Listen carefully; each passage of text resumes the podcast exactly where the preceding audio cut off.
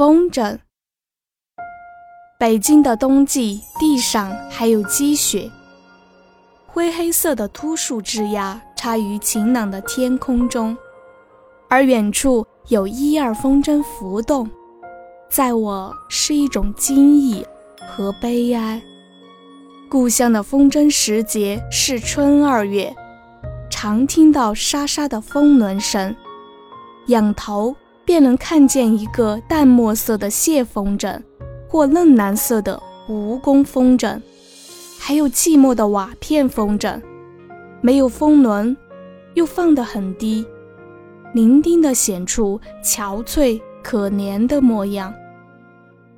但此时。地上的杨柳已经发芽，早的山桃也多吐蕾，和孩子们的天上的点缀相照应，打成一片春日的温和。我现在在哪里呢？四面都还是严冬的肃杀，而久经诀别的故乡的已经逝去的春天。却在这天空中荡漾了。但我是向来不爱放风筝的，不但不爱，并且嫌恶他，因为我以为这是没出息孩子所做的玩意。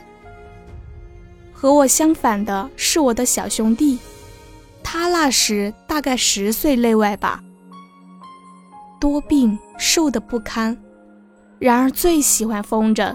自己买不起，我又不许放，他只得张着小嘴，呆看着空中出神。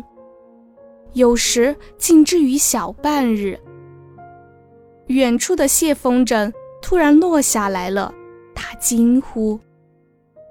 两个瓦片风筝的缠绕解开了，他高兴地跳跃。他的这些，在我看来都是笑柄，可比的。有一天，我忽然想起，似乎多日不肯看见他了，但记得曾见他在后园拾枯竹。我恍然大悟似的，便跑向少有人去的一间堆积杂物的小屋去，推开门，果然就在尘封的食物堆中发现了他。他向着大方凳坐在小凳上，便很惊慌地站了起来。失了色，瑟缩着。大方凳旁靠着一个蝴蝶风筝的竹骨，还没有糊上纸。凳上是一对做眼睛用的小风轮，正用红纸条装饰着，将要完工了。我在破获秘密的满足中，又很愤怒，他的瞒了我的眼睛，这样苦心孤诣的来偷做没出息孩子的玩意。我即刻伸手折断了蝴蝶的一只翅骨，又将风轮掷在地上踏扁了。论长幼，论力气，他是都敌不过我的。我当然得到完全的胜利，于是傲然走出，留他绝望地站在小屋里。后来他怎样，我不知道，也没有留心。然而我的惩罚。终于轮到了，在我们离别的很久之后，我已经是中年。我不幸偶尔看到了一本外国的讲论儿童的书，才知道游戏是儿童最正当的行为，玩具是儿童的天使。于是二十年来毫不忆记的幼小时候对于精神虐杀的这一幕，忽地在眼前展开。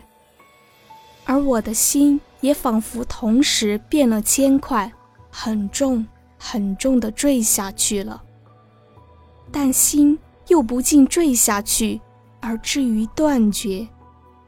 它只是很重很重的坠着，坠着。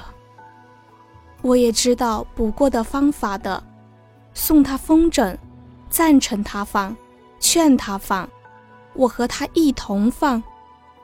我们嚷着、跑着、笑着，然而他其实已经和我一样，早已有了胡子了。我也知道还有一个补过的方法的。去讨他的宽恕，等他说：“我可是毫不怪你的呵。”那么，我的心一定就轻松了。这确实一个可行的方法。有一回我们会面的时候，是脸上都已添刻了许多深的辛苦的条纹，而我的心很沉重。我们渐渐谈起儿时的旧事来。我便叙述到这一节，自说少年时代的糊涂。我可是毫不怪你的呵。我想，他要说了，我即刻便受了宽恕，我的心从此也宽松了吧。呵呵，有过这样的事儿吗？他轻易的笑着说，就像旁听着别人的故事一样。他什么也不记得了，全然忘却，毫无怨恨，又有什么宽恕可言呢？无怨的树，说谎罢了。我还能希求什么呢？我的心只得沉重着。现在故乡的春天又在这异地的空中了，寄给我久经逝去的儿时的回忆。而一并也带着无可把握的悲哀，我倒不如躲到肃杀的严冬中去吧。但是，四面又明明是严冬，正给我非常的寒威和冷气。一九二五年一月二十四日。